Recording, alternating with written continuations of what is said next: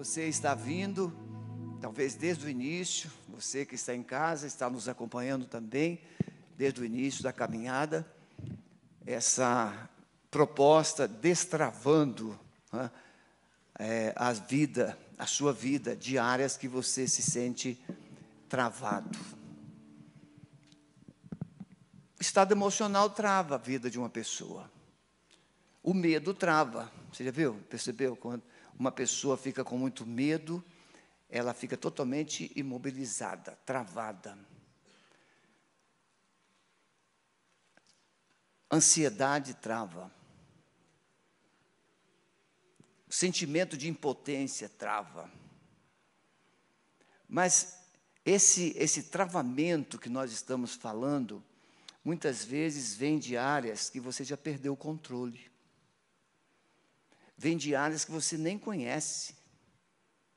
E possivelmente muitos estão com as vidas travadas desde a infância, ou desde o ventre.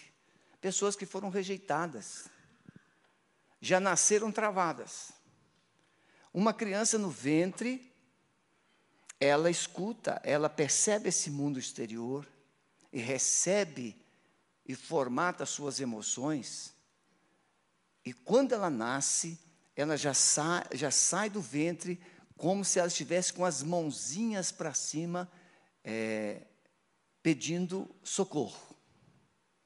Eu tenho um neto de três anos, e antes de fazer três anos, ele levantava, acordava mais cedo do que os pais, e ele ia lá no quarto do, da minha filha, do meu genro, e aí o meu genro falava, ou a minha filha falava assim, Josué, ainda está muito cedo, volta para dormir. E aí ele voltava e dormia. Aconteceu uma, duas, três vezes. Até que um dia ele. A criança é muito inteligente, não é verdade? E aí ele saiu do quartinho dele e foi para o quarto dos pais, mas ele já entrou no quarto dos pais com as mãozinhas para cima. Papai, papai, não é cedo, não é cedo, não é cedo. Ah, ele já destravou aquilo que os pais iriam dizer para ele antes dos pais dizerem. Então, muitas vezes, uma, um, um feto, um bebê sai do ventre, já sai com as mãozinhas para cima, dizendo assim: Eu não sou culpado. E eu poderia citar aqui inúmeros casos de pessoas que a mulher, a mãe engravidou, o pai estava viajando, ele retorna e a mãe diz assim, a esposa diz assim: Estou grávida. E ele, ele expressa, mas eu não queria que você tivesse filho agora. E eu acompanhei um caso desse, um rapaz já de 20 anos, quando a gente foi identificar o processo, e o pai foi lá, pediu perdão a ele, disse como aconteceu, por que, que aconteceu. Explicações não tiram a dor. Você pode explicar. Ah, eu fiquei assim por causa disso, por causa daquilo. Meu pai era muito assim, nervoso, estúpido. Meu pai era grosseiro. Você está explicando. Explicações não mudam o mundo interior. O que muda o mundo interior se chama uma palavra perdão. Isso muda. E aquele filho, então o pai foi lá, explicou, explicou, explicou, e orou com ele, pediu perdão. E o pai foi para o seu quarto, mas sentiu-se desconfortável e voltou no quarto do filho. E o filho estava chorando, chorando, e ele disse: Filho, o que, que você sentiu nesses 20 anos? E aquele filho disse: Me senti rejeitado todos os dias. Mas ele não foi rejeitado nos 20 anos, ele foi rejeitado só no ventre. Então, um travamento na alma acontece através de um fato que você registrou, um erro que você cometeu, uma palavra que você recebeu, e a sua vida foi totalmente travada. Hoje nós vamos, e você já ouviu tanto, né, é, palavras boas que eu estou acompanhando, com exceção de sexta-feira passada, eu tenho acompanhado Na sexta-feira eu estive lá em Montenegro, quero crer que alguns de Montenegro estão nos acompanhando hoje, porque eles acompanham os cultos aqui, e pastor, a gente acompanha todos os cultos lá da Alameda. Bem, bem interessante. E a gente, nós passamos lá três dias, foi muito bom. Então, se alguém de Montenegro está nos acompanhando, Deus abençoe, obrigado por vocês estarem junto conosco. Montenegro, Rio Grande do Sul. Lucas capítulo 7, versos 36 a 39. Uma, marcas, hoje nós vamos então mostrar marcas de uma vida que venceu, ou que superou, que destravou o seu passado. Marcas que evidencia o destravamento de uma vida. Como é que eu posso, pastor, perceber que a minha vida foi destravada? Eu vou falar um pouco sobre isso. E rogou-lhe um dos fariseus que comesse com ele. Mateus diz que Jesus estava e, na casa de um fariseu. Lucas vai dizer, não é? que esse é, João vai dizer que esse fariseu convidou, não, Lucas, Lucas vai dizer, Mateus vai dizer que ele foi convidado pelo fariseu. O fariseu queria o ibope de Jesus. E essa mulher chega lá. E João vai dizer que ele estava na casa de Maria, de Lázaro, de Betânia.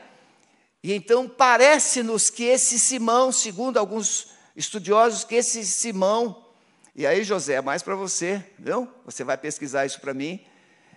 Alguns comentaristas dizem que esse fariseu poderia ser o pai de Marta, Maria e de Lázaro.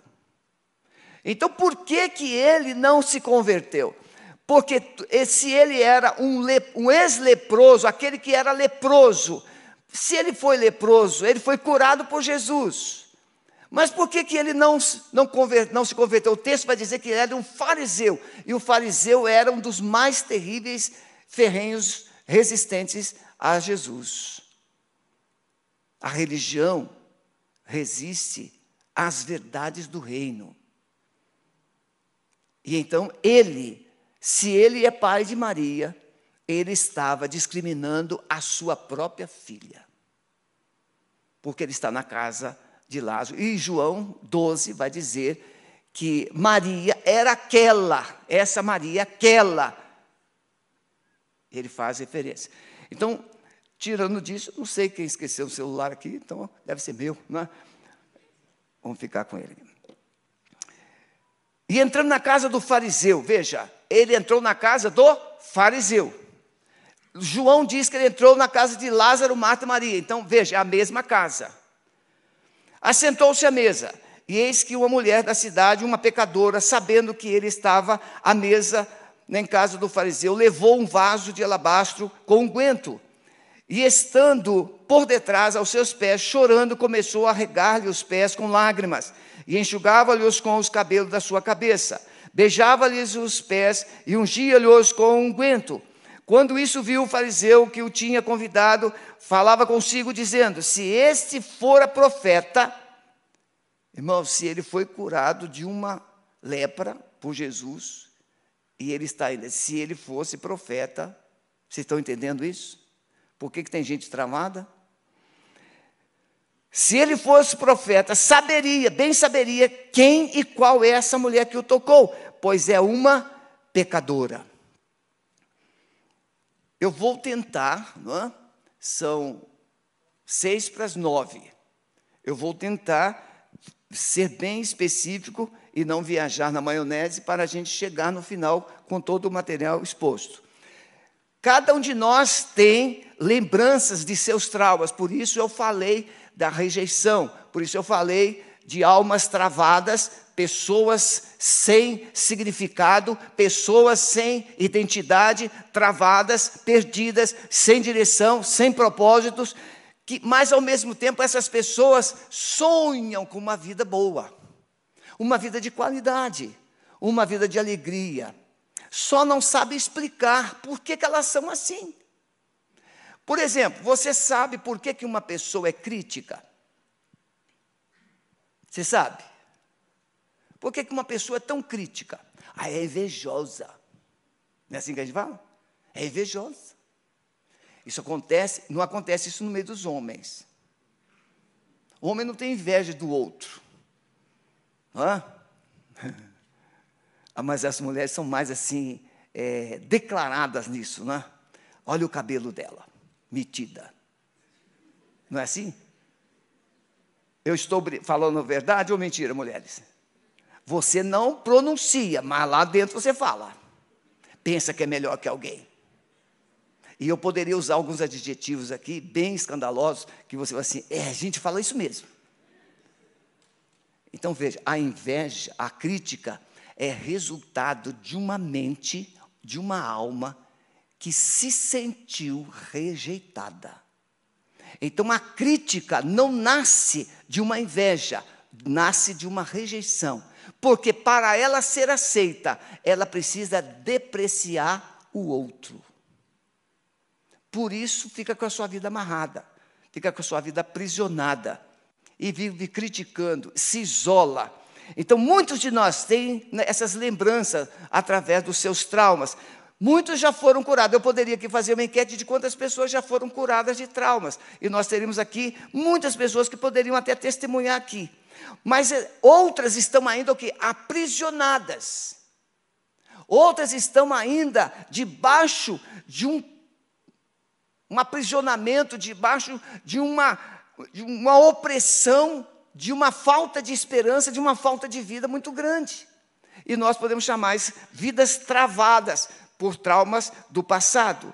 Então eu quero encorajar essas os que já foram destravados, os que já foram libertos, os que já foram curados, louvem a Deus e exaltam o Senhor. E vão, devem seguir o exemplo dessa mulher que ofereceu a Jesus o melhor de sua vida.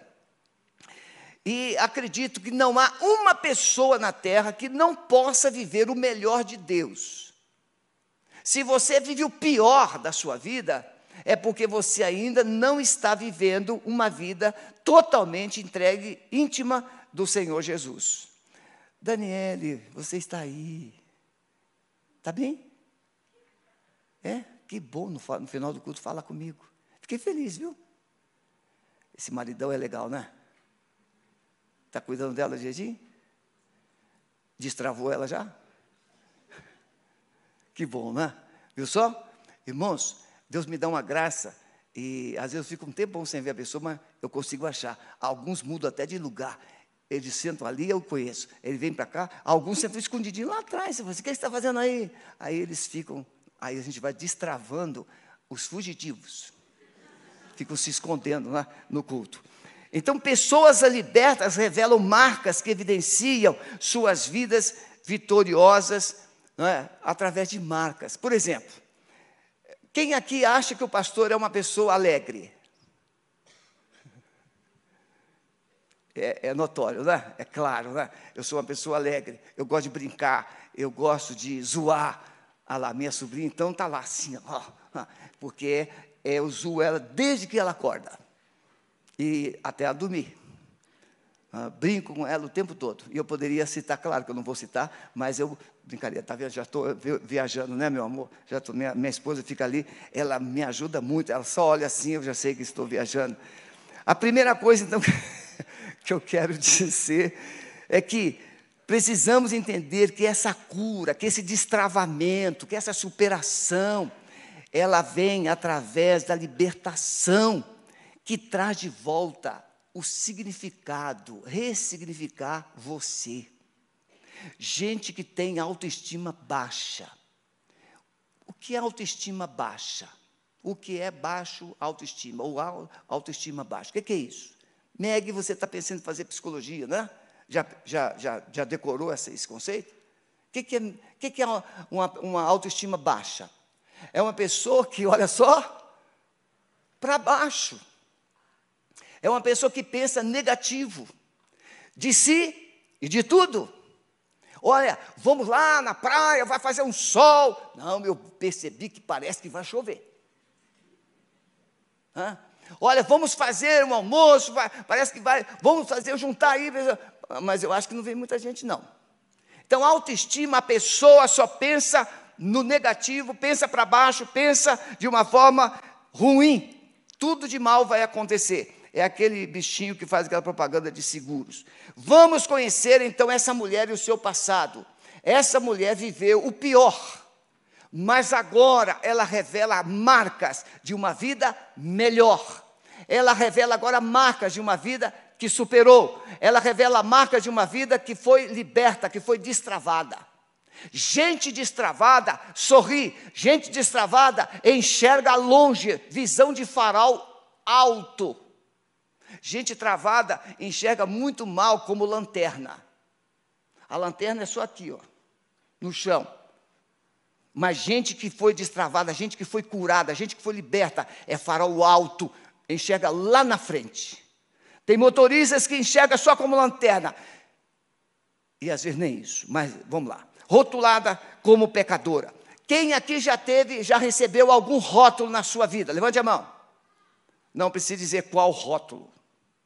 Alguns rótulos são, é, aquele é um ex, isso. Temos os ex. Aquela pessoa que já viveu daquele jeito e hoje não vive mais, mas ainda é conhecido como ex. Ele é mais conhecido pelo que já foi do que pelo que é. Na verdade, seja homem, seja mulher. Essa mulher não era mais pecadora. Havia experimentado a graça de Jesus, mas ainda recebia o rótulo ele, se fosse profeta, saberia que essa mulher é uma pecadora. Ela carregava, naquele tempo, um profundo sentimento de culpa.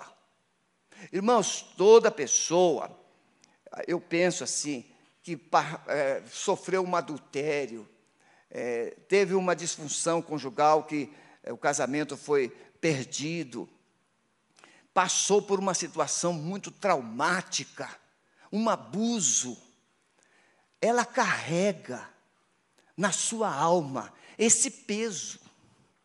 Porque quando um pai vê os seus filhos sofrendo por causa de uma disfunção conjugal, ele sofre, a mulher sofre, todos sofrem. E muitas vezes, muitos não se separam por causa dos, dos filhos, mas continuam vivendo suas disfunções. Ela carregava um sentimento de culpa como aquela mulher de Samaria, tivera cinco maridos e o que tinha agora não era. A culpa daquela mulher, dos abusos, das experiências dolorosas, ela carregava isso. E aquela mulher viveu aquele tempo difícil e agora, eu vou depois falar sobre isso, ela agora não vive mais, eu estou mostrando as marcas do passado dela. Ela foi uma pessoa excluída da sociedade. Quem aqui já sonhou em ir numa festa, num aniversário, em um casamento de alguém e não recebeu nem notícia do convite? Não é que recebeu o convite, mas não recebeu nem notícia. Ah, fulano casou? É, casou. Quando? E aí você fica com aquele sentimento que você não foi lembrado.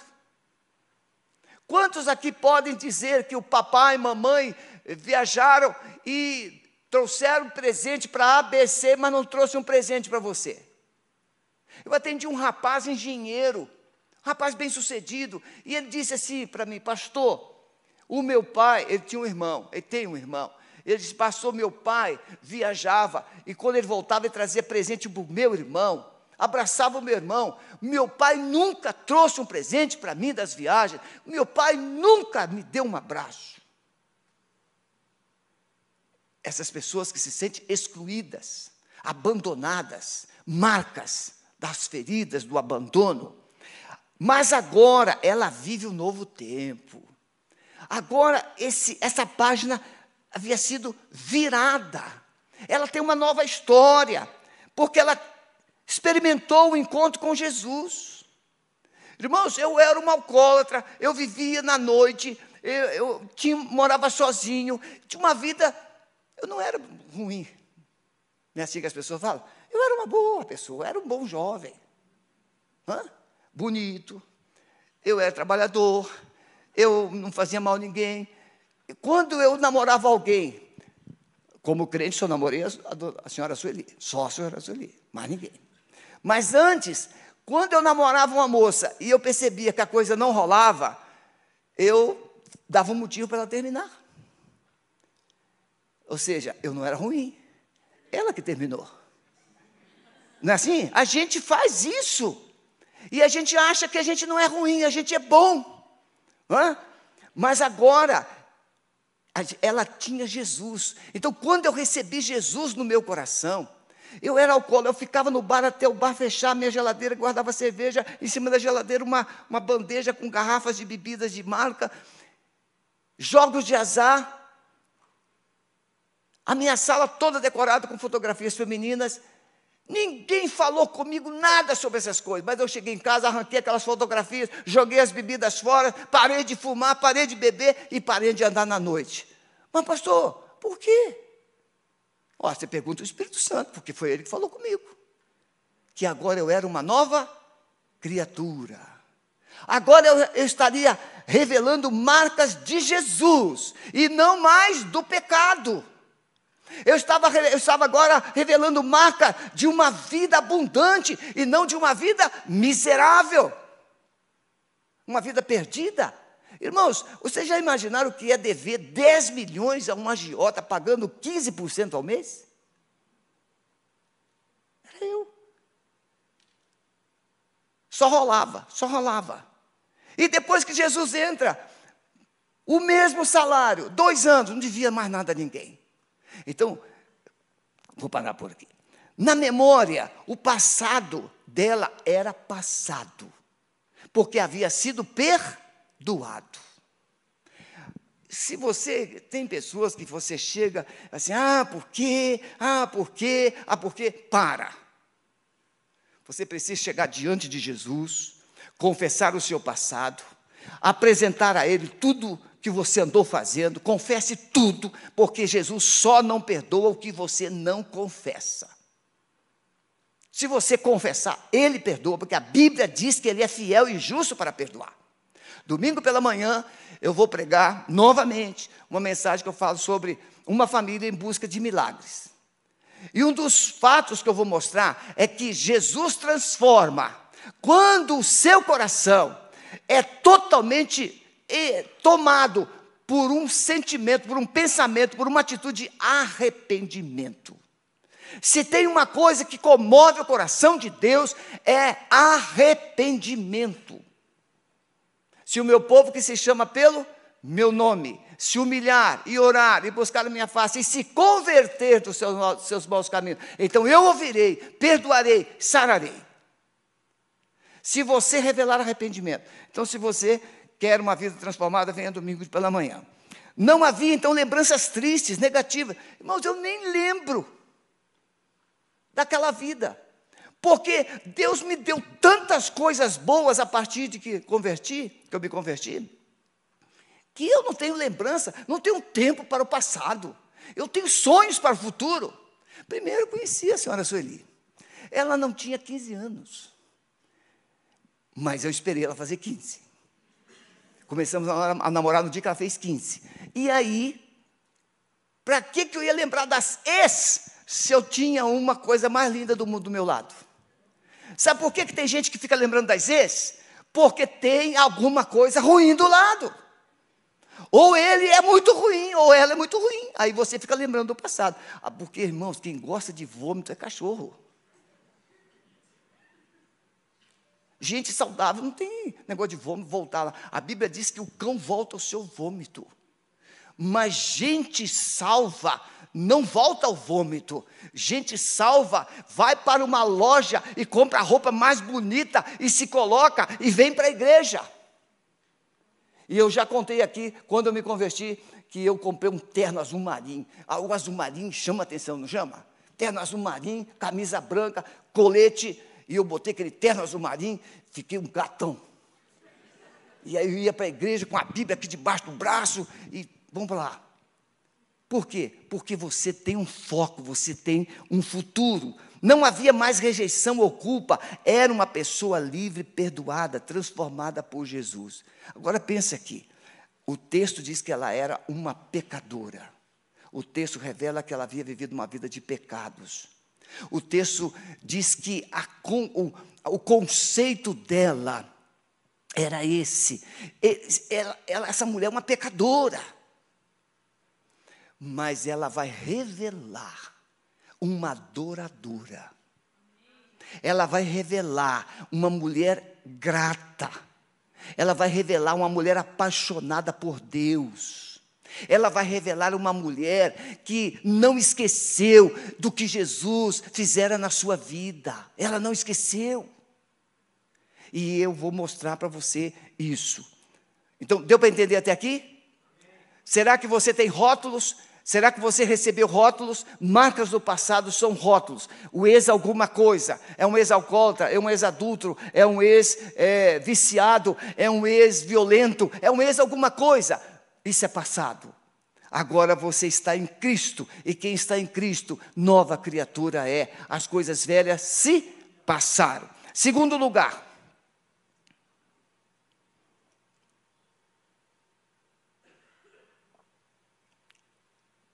entender que o perdão produz profundo sentimento de gratidão e alegria. Uma pessoa que passa por Jesus, irmãos, a Bíblia diz que Jesus veio para nos perdoar, veio para nos salvar, e o seu nome será chamado Jesus, porque ele vai libertar, ele vai salvar o seu povo dos seus pecados. Jesus veio para isso. Então, quando uma pessoa encontra Jesus, o que ela vai experimentar é perdão. Vai encontrar amor, vai encontrar esperança. O grande problema, e você talvez que esteja nos ouvindo, nos acompanhando, e você que está aqui, o grande problema é que a gente confunde Jesus com igreja, com religião. Ah, porque a minha religião Hoje mesmo convidei uma pessoa para estar aqui, mas a religião é muito delicada. A religião cria obstáculos, cria paradigmas. Então veja, podia viver olhando para o futuro. Essa mulher agora, ela não vivia olhando pelo retrovisor. Ela olhava para frente, ela olhava para o futuro. Você, quando, quando a gente é criança, você olha assim para o horizonte e você pensa que o céu vai encostar no horizonte, não é assim? A gente pensa, vou subir lá no horizonte, mas quando você chega lá no alto daquela montanha, você não consegue ver o outro horizonte. Porque você está aqui baixinho, a montanha muito alta, então você não consegue ver o que está do outro lado. Muitas vezes a nossa vida fora de Jesus é assim, é limitada. A gente olha para as montanhas e as montanhas roubam a nossa visão, as montanhas anulam as nossas possibilidades de sonhos, porque a gente pensa que o mundo termina ali, que a, atmosfera termina ali. Não, meus irmãos. Quando a gente conhece Jesus, as montanhas são aplanadas as montanhas passam, deixam de existir na nossa percepção de vidas. Por isso que Jesus disse: se você crer, você dirá aos montes: desarraiga-te daqui vai para o meio dos mares. Essa montanha são as suas impossibilidades, são as suas adversidades, são as suas crises. Os olhos dessa mulher não estavam mais limitados a montanhas, porque ela não tinha mais montanhas na sua vida. Os olhos do coração dela foi todo, os olhos foram curados. Você já percebeu o, o rapaz conhece uma moça e ele fala assim: Você é meu sol, você é meu rouxinol, você é minha flor, você é isso, você é aquilo. E começa a falar um montão de coisas bonitas. E a moça olha para ele e fala assim: Você é meu pão doce. Não sei aonde ela viu pão doce na vida dele, mas ela fala: é, Você é isso, você é aquilo. E depois do casamento, irmãos, eu não vou falar aquilo que vocês estão pensando, não vou. Vocês estão pensando que eu vou falar outra coisa, não vou. Eu vou dizer que depois do casamento a visão dele muda. Ele não diz mais que ela é roxinol. Ela não diz mais que ele é pão doce. Sabe o que, que ela diz? É isso que você pensou. Na é verdade, você, ela diz isso que você pensou. E ele diz: Irmãos, porque a moça continua sendo bela, a moça continua tendo cabelos lindos, a moça continua. Eu fui, fui, fui, onde eu fui? Eu fui a um lugar e uma moça me atendeu na panificadora. pense aqueles olhos azuis. Pense em olhos lindos. Eu lembrei da minha mãe. Aí eu falei assim: minha filha, você tem os olhos da minha mãe. Aí ela olhou para mim assim: lindos, né? Assim, perfeitos. Perfeitos. Então veja, por que, que o rapaz que antes via beleza na mulher, agora não vê? Por que, que antes ele elogiava e agora não elogia? Por que, que ela elogiava e agora não elogia? Por que, que antes ela via os, os, os traços de beleza nele e agora ela não vê? Porque o coração mudou. A gente não enxerga com isso aqui, não. A gente enxerga com isso aqui. Um coração magoado deixa de enxergar beleza na pessoa mais linda do universo. Um coração magoado só enxerga defeitos. Então, uma vida marcada por uma vitória, uma vida que vence o seu passado, uma vida que vence os seus travamentos, é uma vida que tem um coração onde o sol brilha todos os dias. É uma vida que não anda nos corredores escuros, é uma vida que não precisa de lanterna, é uma vida que a glória de Deus, o brilho de Deus, a luz de Deus mostra o seu caminho. E aí você não vai entender por que, que uma moça vê, namora e casa com um rapaz que é totalmente falto de virtudes belas. E aí alguém diz assim: o que, que ela viu nele? Ela viu por dentro dele o que não viu em você. Ela viu carinho, respeito, atenção, ela viu cuidado, a verdadeira beleza que vem de dentro. E aí você diz: ah, pastor, isso é conversa, isso é poesia, isso é romantismo. Pois é, por, onde não há romantismo, não há esperança. Por isso que os casamentos são desse jeito. Eu elogio a minha esposa todo dia, quase todo dia. Se eu disser todo dia, pode ser que eu esteja mentindo. Quase todo dia. Então veja, essa mulher tinha os olhos do seu coração curados. Os olhos do nosso coração precisam dos óculos de Deus.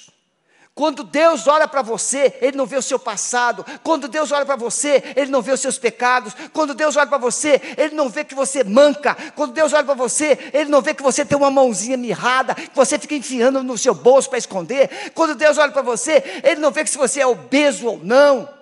Quando Deus olha para você, Ele enxerga um filho, uma filha. E eu quero que você me aponte um pai, uma mãe que diz que o seu filho é feio. Filho feio não tem pai. Porque nenhum pai, nenhuma mãe diz que o seu filho é feio. Gente perdoada carrega um profundo sentimento de aceitação. Irmãos queridos, se alguém disser que eu sou alguma coisa negativa, eu vou rir dela porque eu sei que não sou. Se você disser que eu sou muito inteligente, eu vou rir de você também, porque eu sei que eu não sou, mas eu também não sou burro.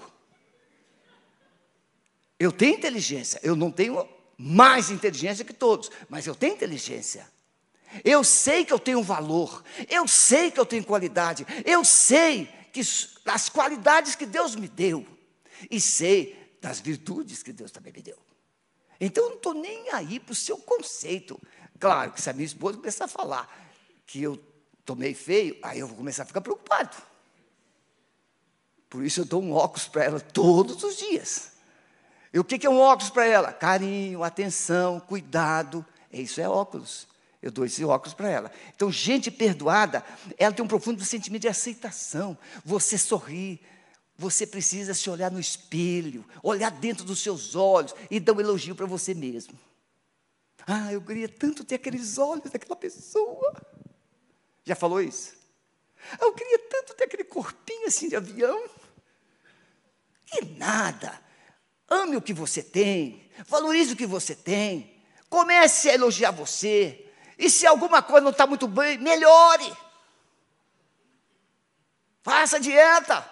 Dá uma corridinha, vai para a academia, mas comece a valorizar o que você tem. Se ame. Quando eu faço a barba, eu me olho no espelho assim, muito bom. Você pensa que eu estou rindo, brincando? Não. Deus disse quando me fez, não é? Não foi isso que Deus disse? Quando Deus fez o Adão e Deus olhou para ele e ele disse assim: é muito bom. E a mulher também, porque a mulher estava dentro do Adão. Então veja: se Deus disse que eu sou muito bom, como é que eu vou aceitar alguém que diz que eu sou mais ou menos? Como é que eu vou aceitar que alguém diz que eu sou meia boca? Não, não sou meia boca, eu sou uma boca inteira. Gente perdoada, curada, não se detém diante da multidão. Aquela mulher, aquela multidão carregava uma pedra e acusação, mas aquela mulher tinha no coração a marca da aceitação. Há uns 30 anos atrás, a minha esposa vai lembrar, nós recebemos na, no nosso ministério uma mulher que cantou uma música, Pedradas. E a música tem uma, uma, uma frase que diz assim: As pedradas que você atira em mim, um castelo eu vou construir. É isso que eu faço. Pode falar. Sabe por quê? Diz alguém que fale bem, fale mal, mas fale de mim. Você é notícia. O importante é você decidir que a notícia é boa. Diga amém. Então, agora aquela mulher carrega, aquela mulher, aquela multidão que carregava pedras de acusação, não pode mais silenciar a voz daquela mulher. Ela entra e ela faz o que tem que fazer, ela demonstra sua gratidão, ela demonstra sua adoração, que nós vamos falar. Aquela mulher, aquela multidão era apenas um detalhe. Irmãos, aqui para a gente, tem festa que você vai, que você fica olhando para o relógio, não vê a hora de terminar. Ah, pastor, porque é ruim? Não, as pessoas. As pessoas são péssimas. Ninguém te dá atenção. Você já entrou no elevador e deu bom dia e a pessoa nem, nem olhou para você? É bom. Sabe o que, que eu faço quando, eu faço quando isso acontece? Eu dou bom dia de novo. E se ela não respondeu, dou bom dia de novo. Aí, pela insistência, ela responde: Bom dia. Por quê, irmãos? Porque eu carrego um bom dia. Ainda que eu esteja diante de alguém que está vivendo um péssimo dia. Eu carrego um bom dia. O seu foco era Jesus. Você já parou para pensar quem é Jesus?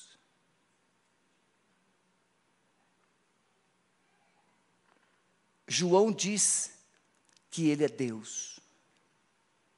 Ele criou todas as coisas. Todas as coisas foram criadas por ele. Sem ele, nada que foi feito se fez. Nele estava a vida. E a vida era a luz dos homens. Então veja, Jesus, Deus, o Criador, que morreu, que perdoa, que cura, que liberta. Irmãos, o inferno, quando ouve o nome de Jesus, ele treme. Aí você anda com Jesus e você acha que você não tem valor? Tem gente que vai num jogo de futebol, tem gente que encontra uma artista e quer tirar selfie. Eu não quero tirar selfie com jogador de futebol, não. Eu gosto de ver a arte dele jogar futebol. Eu não quero tirar selfie com ninguém, não. Eu quero tirar selfie com a minha família. Eu quero tirar selfie com meus netos. Eu quero tirar selfie com os meus amigos porque esses são os meus tesouros. Agora, o jogador de futebol, se eu puder abençoar a vida dele, eu vou abençoar. Então, essa mulher, irmãos, o seu foco era Jesus, porque ela sabia o que Jesus havia feito. Então, pare um instantinho só. Pense o que Jesus já fez na sua vida. Talvez a sua resposta seja, pastor, ele não fez nada. Aí a sua preocupação deve ser maior. Porque se ele não fez, é porque você não deixou.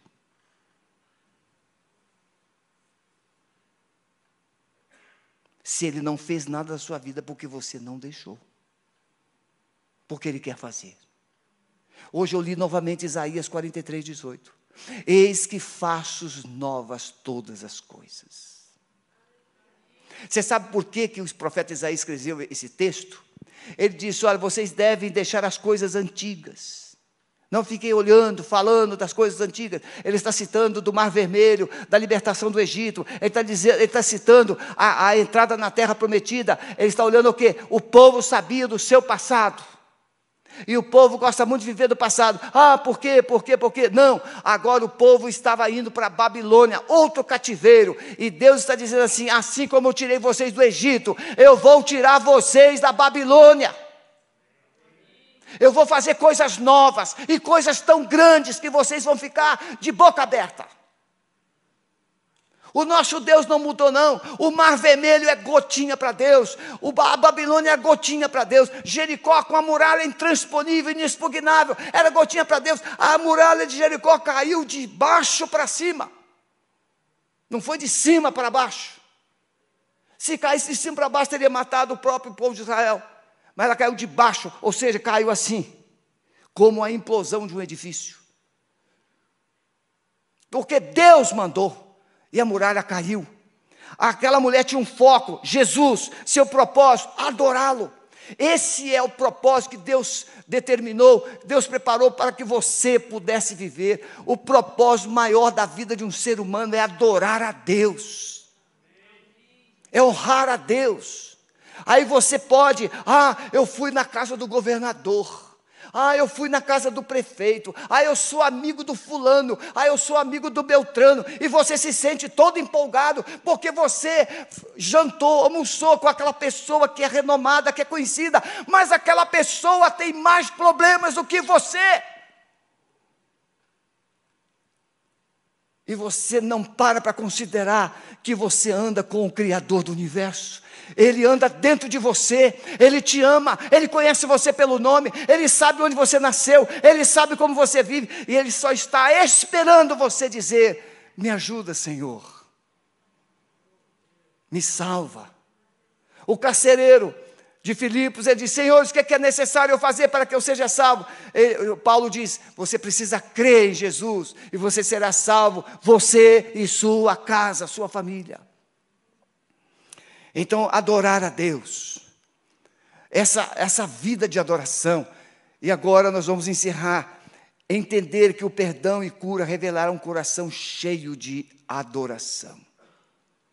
Se você quer marcas na sua vida que te identifique com Deus, você precisa se tornar um adorador. A cura precisa ser reconhecida. Eu não canso de dizer o que Deus fez na minha vida. E como crente, eu me converti, levei 12 rapaz pra, rapazes para morar na minha casa, que não tinham famílias estruturadas, não tinham lugar seguro para viver. E eu sustentei aquela cambada toda. Daqueles 12, seis se tornaram pastores. Veja, o dinheiro que era usado para as baladas, o dinheiro que era usado agora para bebida, para as noites, agora eu estava usando para fazer minha faculdade, eu estava usando para abençoar jovens que não tinham esperança. Quando eu chegava da faculdade, eles estavam lá me esperando, e a gente fazia o nosso culto, a gente lia a palavra, a gente orava, e a gente, depois de tudo isso que a gente ia jantar, e os bichinhos comiam acho que era tudo parente do pastor Wavison. Comiam, comiam bem, comiam bem. Precisa reconhecer o que Deus fez. Eu sei o que Deus fez na minha vida. Mas você precisa saber o que Deus fez na sua vida. E se Ele não fez nada, Ele quer fazer. E pode ser hoje. Veja os dez leprosos. Jesus curou os dez, um voltou. Jesus curou os dez, um voltou. E o que voltou foi salvo. Foi honrado por Jesus. Um coração perdoado e liberto desejará demonstrar de alguma forma sua gratidão a Deus.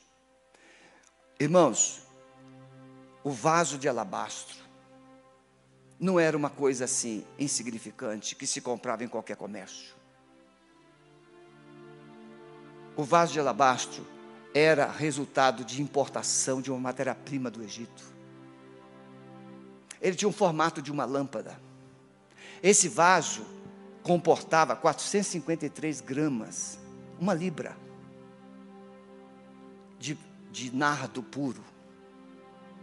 Esse nardo era colhido, era resultado de uma erva colhida no Himalaia, trazida nos lombos dos camelos. Por isso tão caro. Segundo estudiosos, era mais ou menos, era um dia de trabalho para cada grama. Para cada grama. Se tinha 453 gramas, ou seja, meia garrafa, ela teve que trabalhar 453 dias. E tudo indica que ela juntou aquele nardo para as suas núpcias porque era esse o uso mais específico. A virgem pegava aquela, comprava gramas, gramas, ia juntando, para ela se banhar no dia das núpcias. E ela decide, quando ela percebe que Jesus está na cidade, ela decide abrir mão de um sonho pessoal para um sonho eterno de um sonho momentâneo para um sonho eterno. Ela decidiu honrar a Jesus. Lucas vai dizer que ela quebrou o vaso nos pés de Jesus. Mas Mateus vai dizer que ela quebrou, ela ungiu a cabeça de Jesus, que era o costume. Mas ela quebra o vaso de alabastro, para que não ficasse uma gota sequer. Ela queria oferecer tudo. Vidas libertas, vidas marcadas por Deus, não retém nada, entrega tudo. E quando se fala em entregar alguma coisa hoje, a gente logo pensa em dinheiro. Não. O, o seu tempo, você gasta tempo com você, você gasta tempo com coisas inúteis. Mas você diz que não tem tempo para ler a Bíblia. Você diz que não tem tempo para orar. Você não tem tempo para sua família. Você não tem tempo para tantas coisas preciosas. Coisas que são valorosas para nós. Jesus está esperando que a gente coloque aos seus pés. Feche os seus olhos, por favor. Tudo que ela tinha, ela usou para glorificar a Jesus. Tudo que ela tinha. Lavou os pés de Jesus com lágrimas, enxugou com os cabelos e beijava os pés de Jesus. Você pode hoje também vencer o seu passado.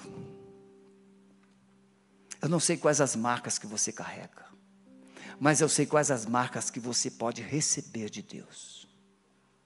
Marcas da alegria, marcas do perdão, marcas da autoestima, marcas da esperança, marcas do amor. Quais são as marcas que você carrega? O que, que você tem carregado na sua alma? Como você é conhecido ou conhecida? Qual o rótulo que está sobre você? Hoje, Deus pode destravar a sua vida mudando essas marcas. Jesus quer te dar marcas novas. Ele quer te dar um nome novo, não um rótulo. Um ex, uma ex, não. Ele quer te dar um nome novo. Jesus quer transformar a sua vida eu quero fazer primeiramente um apelo muito pessoal. Se você entende que a sua vida está travada em alguma área, e você precisa de Jesus para transformar você, fique em pé onde você está. Eu quero orar por você.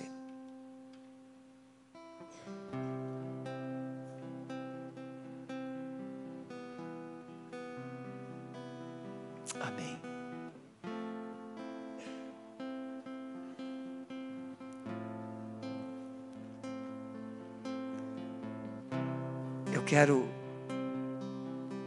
eu quero dizer para você que eu, eu guardo o dia que eu entreguei minha vida a Jesus. Foi no dia 24 de julho de 1977. Era o quarto domingo daquele mês.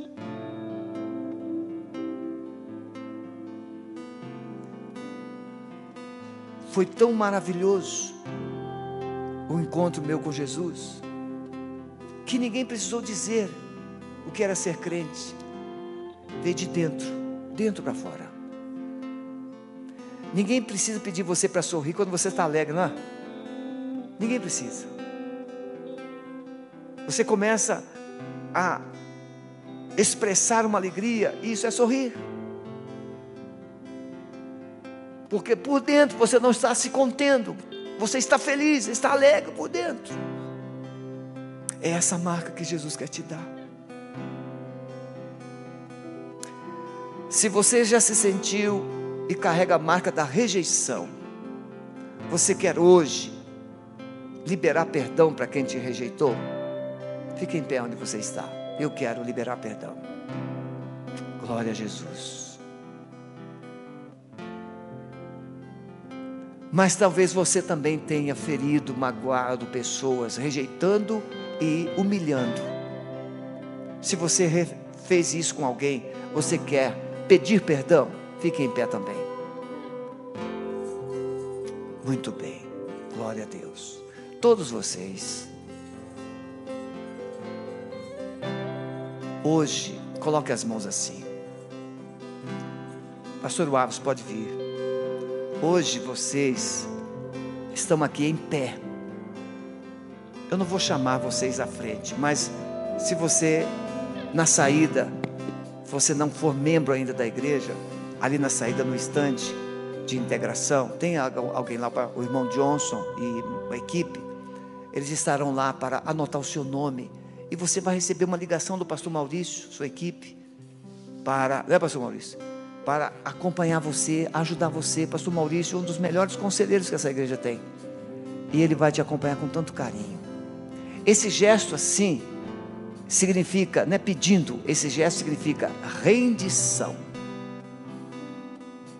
Significa adoração.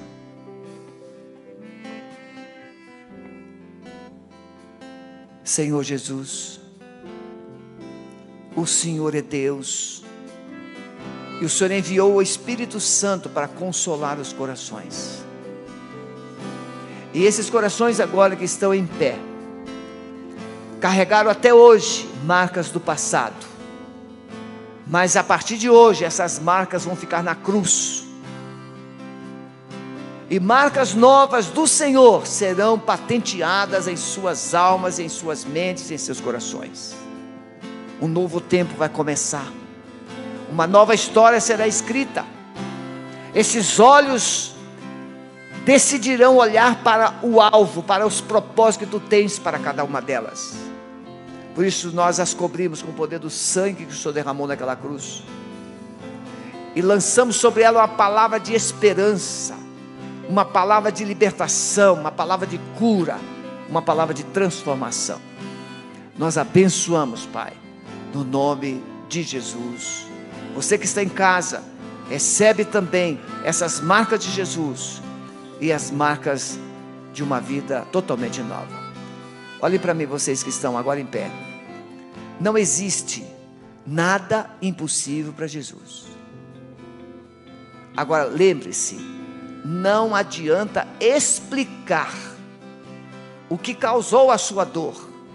Você precisa liberar perdão, pedir perdão e entregar tudo para Jesus na cruz. Explicar a sua dor não vai resolver, mas confessar resolve. Deus abençoe. Que a graça do Senhor Jesus esteja com você. Aleluia. Hoje você recebeu essa marca. Aquela mulher carregou aquela marca até o dia que encontrou com Jesus. Jesus disse: Onde for pregado esse evangelho, eu quero que vocês contem a história dessa mulher. Eu quero te dizer que você, a tua história, daquilo que Deus vai fazer na tua vida, será contada por muitos, porque você será um testemunho daquilo que é o poder de Deus de libertação sobre a tua vida. Não aceite marcas de derrotas, de fracassos, marcas de rejeição, marcas e rótulos que colocaram em você. Aceite todas as marcas que Deus tem para você. Fica de pé. Se no final do culto você precisar de alguma oração específica, você pode procurar algum intercessor, ministro de libertação, algum pastor, e a gente vai estar aqui para orar com você. Pastor Maurício avisa que a semana que vem, na sexta-feira, já retorna o discipulado de batismo para aqueles que querem se batizar. Então, na sexta-feira, às 19 horas, aqui no Kids.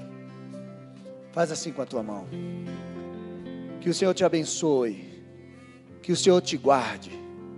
Que o Senhor te leve para viver um novo tempo. Que você carregue todos os dias as marcas de Jesus na sua vida, as marcas do reino de Deus sobre você. Em nome de Jesus Cristo. Que o Senhor te dê paz, que o Senhor te dê força, alegria, unção o poder de Deus seja derramado sobre você a cada manhã. Um óleo fresco da unção seja derramado sobre você a cada manhã. Em nome de Jesus. Que o Senhor te abençoe.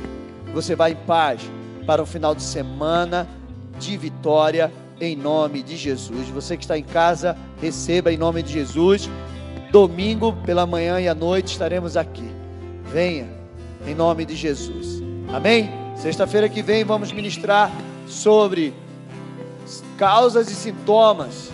E na outra sexta-feira vamos fazer, finalizar essa série e começar inabaláveis. Em nome de Jesus. Deus abençoe vocês. Vão na paz.